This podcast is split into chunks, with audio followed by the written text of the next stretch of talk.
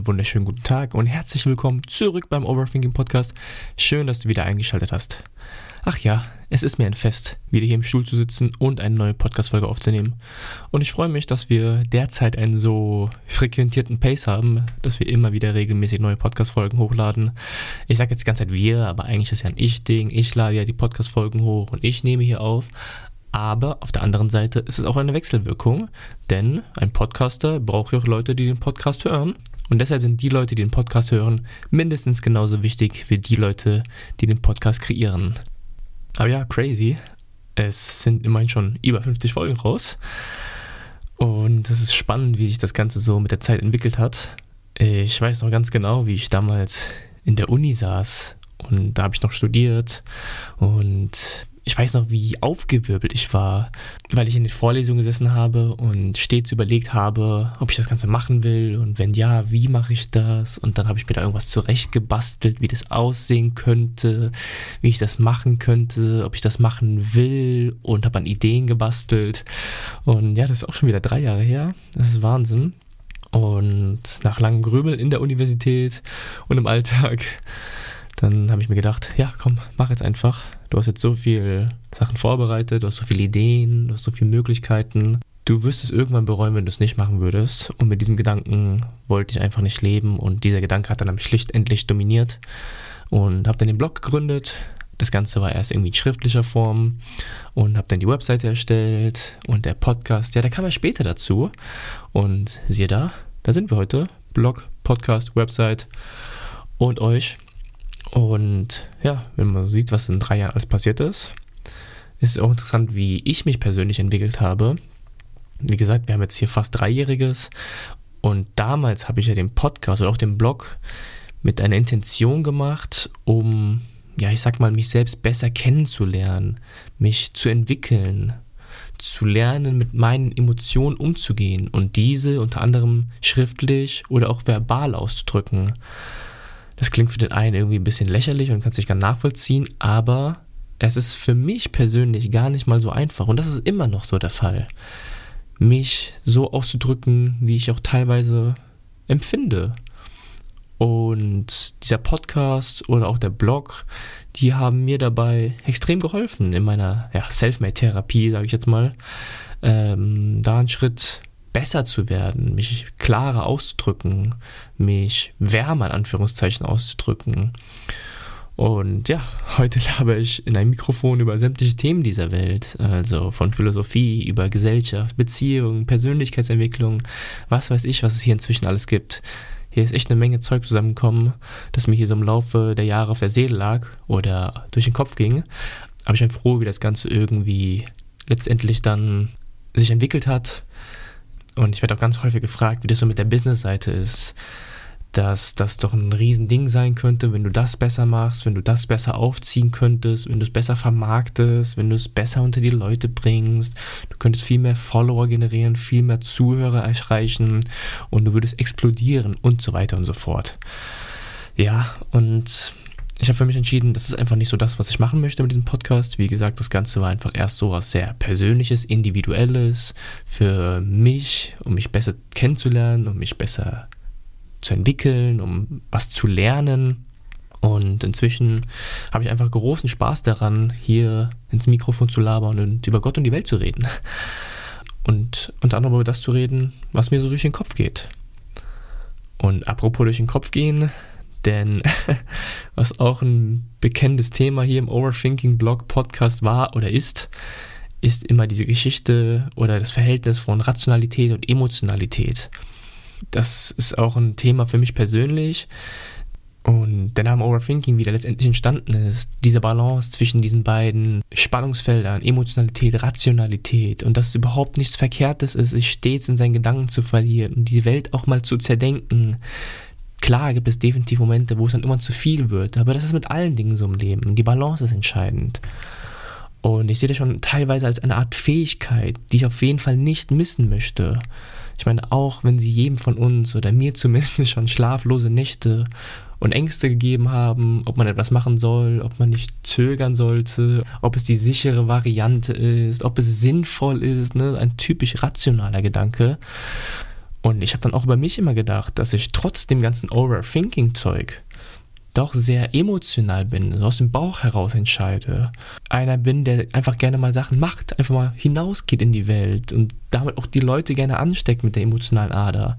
Und lustigerweise nicht allzu groß über Sachen nachdenkt und sich keine großen Gedanken darüber macht, was ist und was kommt und was sein wird und was war.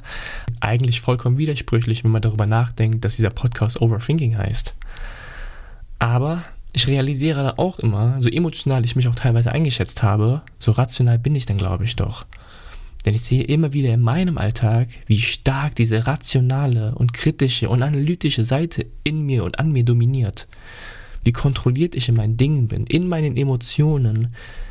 Dinge, die ich mache, Dinge, die ich sage, Dinge, die ich fühle, die sind alle sehr bedacht, die sind alle sehr, ja, kontrolliert von mir. Die sind gesteuert gefühlt.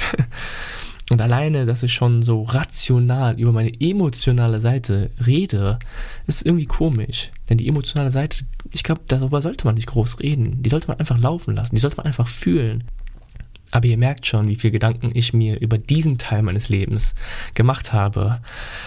Ach ja, ich glaube, man ist weder komplett emotional noch rational, aber ich habe einfach für mich gemerkt, dass ich, glaube ich, häufiger rational entscheide und handle, als ich es gedacht habe. Und vielleicht sogar, als mir manchmal lieb ist.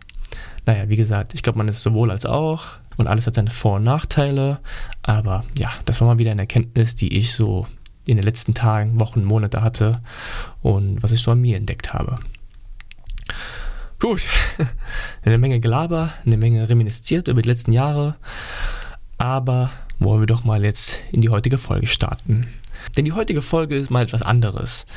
Heute versuchen wir die ganzen Sachen mal von der anderen Seite anzugehen. Denn häufiger findet man irgendwelche Persönlichkeitsentwicklungstipps oder irgendwelche Ratschläge von mir oder anderen Blog-Einträgen, die ja darüber sprechen oder davon sprechen, wie du Sachen besser machen könntest, wie du vielleicht Sachen optimieren könntest, wie du dich selbst vielleicht ein bisschen relaxter und entspannter im Leben verhalten kannst, was du zu tun, was du zu lassen hast und wie du vielleicht tolle Routinen in deinen Alltag bringen kannst. Und ja, heute möchtest du aber so machen, was du tun musst, damit potenziell alles mal den Bach runtergeht. Denn ich rolle auch gerne mal Dinge von der anderen Seite auf. Und wir wissen ja schließlich häufig nicht, was wir wirklich wollen im Leben was uns gefällt. Es gibt so viele Optionen, es gibt so viele Möglichkeiten, die diese Welt zu bieten hat. Da ist es natürlich schwierig, auch mal den Überblick zu bewahren. Aber was wir ganz häufig wissen, ist, was uns nicht gefällt, was wir nicht wollen. Und dann gibt es auch diese Leute, denen alles egal ist, die weder Ja noch Nein sagen. sind mir auch die allerliebsten. Sind die Leute, die du fragst, hey, wo wollen wir essen gehen? Mir egal. Okay, aber wie wär's, wenn wir zum Italiener gehen? Hm, nee, den mag ich nicht so. Okay, kein Problem. Wie wär's mit Asiatisch? Ach, keine Lust auf Asiatisch. Hm, okay. Und was ist mit Burger? Ah, nee, das ist mir zu fettig. Hä? Und ich dachte, es sei dir egal. Bloß niemals Initiative zeigen. ich meine, so jemand bist du dann hoffentlich nicht. Aber ja, wir kommen noch dazu, eins nach dem anderen. Denn heute soll es um das Thema Freunde gehen. Und zwar, wie man seine Freunde los wird. Wie du Freunde verlierst, lautet der heutige Titel. Man merke die Analogie zu einem berühmten Buchtitel. Ich bin da ganz alleine drauf gekommen. Ne? ja, wie du Freunde verlierst. Und letztendlich wird uns dann vielleicht bewusst, was uns gefällt, wenn wir ganz klar kristallisieren können, was uns eigentlich gar nicht gefällt. Und wie wir auch unseren Freunden gefallen oder auch nicht gefallen. Ich meine, das, was ich hier erzähle, das wird den meisten bekannt sein. Ich meine, natürlich, wir sind ja alle tolle Freunde und wer wäre nicht gern mit sich selbst befreundet? Aber für die Leute unter uns, die so ultra populär sind und die sich vor Freunden gar nicht mehr retten können und die vielleicht ein paar zu viele haben und vielleicht ein paar Leute aus ihrem Umfeld loswerden wollen, dafür habe ich jetzt ein paar Tipps mitgebracht. Ah, das sind schon wieder eigentlich Tipps, eigentlich wieder was Normatives. Na egal. Ein paar Tipps, wie du es schaffst, nach und nach alle lieben Menschen in deinem Umfeld zu vergraulen und letztendlich alleine zu stehen. Tipp Nummer 1. Sei stets pessimistisch. Pessimismus kommt immer gut, um nicht nur dir eine schlechte Laune zu geben, sondern auch die Leute in deinem näheren Umfeld. Wenn du die verjagen möchtest, Pessimismus läuft super. Sei der negative Leuchtturm in deinem Freundeskreis, der den Weg zur schlechten Laune ebnet. Sei niemals zufrieden mit der Welt da draußen. Und sei dir immer bewusst, es könnte viel besser sein. Mecker mal so richtig los. Reg dich jedes Mal richtig auf, wenn irgendetwas passiert, auch wenn es noch so klein ist. Denn wenn es dir nicht passt, dann muss man das auch sagen. Am besten postest du es in deine Instagram-Story, damit die Bahn das liest und alle anderen in deiner Freundesliste natürlich auch und die Bahn dann nie wieder zu spät kommt und deine Freunde auch denken, mm, die Bahn ist so böse. Wenn dein Internet mal nicht gehen sollte, beleidige den Internetanbieter und verfluche ihn und seinen schlechten Service, dass er das ganze Netzwerk nicht auf die Reihe bekommt. Du hast die letzte Klausur in der Prüfung verhauen? Schimpf mal so richtig ekelhaft über den Professor. Läster mal über den Lehrer ab, der immer so schwere Klausuren macht. Immer schön alles rauslassen. Und auch so, dass es möglichst viele mitbekommen. Pessimismus ist ansteckend, also verbreite es auch so. Sorg dafür, dass du auch andere damit reinziehst. Aber das Beste ist, nenn es nicht Pessimismus, denn du bist ein Pessimist. Du nennst es Realismus. Tipp Nummer 2. Rede nur von dir. Das ist ein super Tipp, wenn du Lust hast, bei jeder noch so einfachen Konversation dein Gegenüber zu vergraulen. Rede nur von dir. Frage den anderen gar nicht irgendwelche Fragen. Sei am besten desinteressiert. Online klappt das sehr gut. Wie geht's? Ah, gut, danke. Was machst du? Ah, nichts Besonderes. Oder noch besser, beziehe am besten sämtliche Fragen und Themen nur auf dich. Am besten fragst du Dinge wie, was machst du eigentlich am liebsten in deiner Freizeit? Ja, also ich liebe es, das und jenes zu machen. Oder, wo warst du eigentlich gestern? Also ich war da und dort und hatte einen super Abend. Mm, es geht runter wie Öl. Denn auf so Leute hat nämlich überhaupt keine Lust. Leute, die sich ins Zentrum dieser Welt stellen. Was auch noch sehr gut dabei kommt, wenn du nämlich schon dabei bist, die ganze Zeit von deiner Person zu reden, zeig dich doch mal von deiner arrogantesten Seite. Am besten noch ein paar kleine Seitenhiebe deinem Gegenüber verpassen. Das kommt nämlich auch sehr gut. Also, ich habe mir jetzt mal diese neue Uhr geholt. Siehst du, wie sie im Licht tanzt? Und bei dir? Bei dir lief es doch nicht so. Ein bisschen Krise, oder? Hat sich dann zwischen was gebessert? Brauchst du vielleicht irgendetwas? Hm, ein feiner Geschmack der Arroganz, der geht super runter. oh Mann. Gut. Tipp Nummer 3. Lästern. Lästern ist mein absoluter Favorit, wenn es darum geht, sich richtig unbeliebt zu machen. Also, wenn es darum geht, wie du Freunde verlierst und ein paar Leute loswerden willst. Lästern funktioniert super. Rede über andere und rede nicht nur über die, läster schön über die ab. Am besten, wenn diese gar nicht vor Ort sind, damit sie es gar nicht hören. Denn die sollen es ja irgendwann später über jemand anderes erfahren. Also, schön im Negativen über diese Menschen reden. So negativ es geht. Am besten sämtliche Errungenschaften und Charaktereigenschaften, die diese Leute haben, die sofort abwerten. Gar nicht den anderen irgendetwas gönnen. Er oder sie hat es nur geschafft, weil sie ja Glück hatte. Wenn ich an ihrer Stelle wäre, hätte ich das auch mit links geschafft. Er oder sie ist gar nicht so toll. Ist alles nur ein Blenden, alles nur Fassade. Oh, so peinlich, was der im Podcast erzählt. Ich würde mich fremdschämen. Sei ein Nichtsgönner. Seine eigene Unzufriedenheit immer schön auf andere übertragen. Bloß nichts anmerken lassen. Alles schön kaschieren. Und am besten alles so umdrehen, dass am Ende der Gegenüber wirklich denkt, sie ist eine schlechte Dudine oder ein schlechter Dude. Immer schön judgy, kritisch und negativ wirken. Niemals den anderen etwas gönnen. Ganz wichtig. Tipp Nummer 4. Niemals dem anderen helfen. Du hast eine Eigenschaft oder eine Fähigkeit, die anderen mal sicher zugutekommen könnte, behalte sie für dich. Wenn ein Freund eine helfende Hand braucht, sag du hast keine Zeit, obwohl du natürlich einfach nur keine Lust hast, ihm zu helfen. Du hättest ganz sicherlich Zeit. Wenn ein Freund einen guten Rat von dir braucht, sag einfach, dass du keine Ahnung hast oder jemand anderen fragen soll. Stehe niemals zur Verfügung, wenn du zur Verfügung stehen solltest. Sei immer schön unzuverlässig. Sollen sich doch andere um den kümmern. Ich mach das nicht. Nee, nee, nee. Du bist ja nicht die Wohlfahrt. Und am besten sein eigenes Potenzial, das den Menschen oder die Menschen und das Umfeld herum erheblich beeinflussen könnte. Das solltest du am besten für dich behalten. Ist ein guter Tipp meines Erachtens, um den einen oder anderen Freundeskreis wegzuekeln. Ich meine, du musst dich und deine Fähigkeiten ja nicht ständig präsentieren. Du bist ja auch nicht die Attraktion des Tages, du bist ja nicht im Zoo. Ein kleiner Zusatz dazu, stets unzuverlässig sein. Niemals da sein, wenn es drauf ankommt. Niemals da sein, wenn dich jemand braucht. Am besten leere Versprechungen machen. Das kann man so ganz gut in die Wege einleiten. Sag, dass du kommst. Sag, dass du an diesem Tag und zu dieser Uhrzeit kommen würdest und dies oder jenes machst, jemandem vielleicht behilflich bist. Aber dann sagst du im allerletzten Moment ab.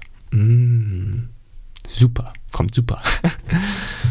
ich meine, du bist halt schwer beschäftigt und unglücklicherweise kommt immer etwas im ungünstigsten Zeitpunkt dazwischen. So ein Satz wie, oh Mann, sorry Bro, ich wollte dir wirklich helfen, aber ich muss im allerletzten Moment noch was für die Arbeit machen. Oder ich musste leider noch heute die Batterie meiner Zimmerlampe wechseln. Du versuchst natürlich auch irgendwie zu rechtfertigen, warum du so beschäftigt bist. Das ist schon fast ein Garant dafür, dass die Leute immer weniger Lust auf dich haben. Deine Freunde werden sich an andere Leute wenden und du hast endlich deine Ruhe.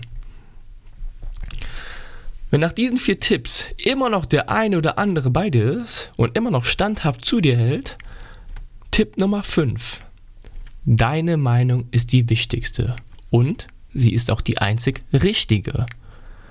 Bau ein schönes, großes Ego auf, das sämtlichen Einfluss, der von außen kommt, einfach abprallen lässt.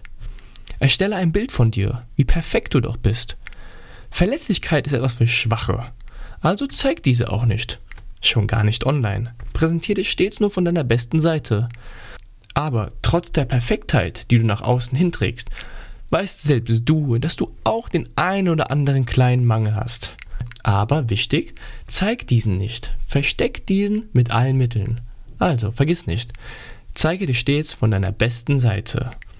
Wenn du eine Meinung nämlich hast und jemand eine andere, nimm diese gar nicht ernst.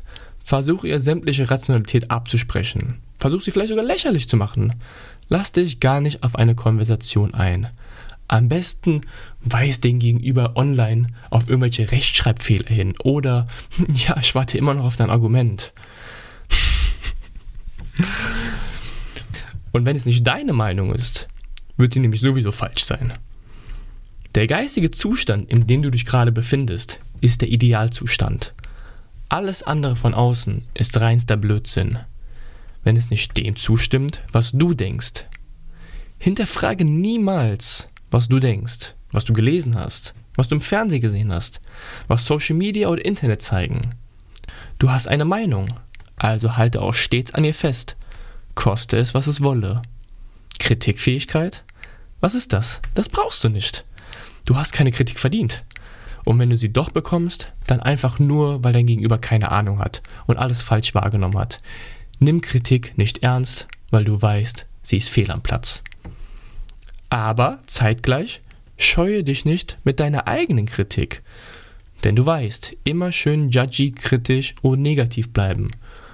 Du musst nicht unbedingt die Leute anschreien, aber so ein dezenter, genervter Ton in deine Kritik kommt immer sehr gut.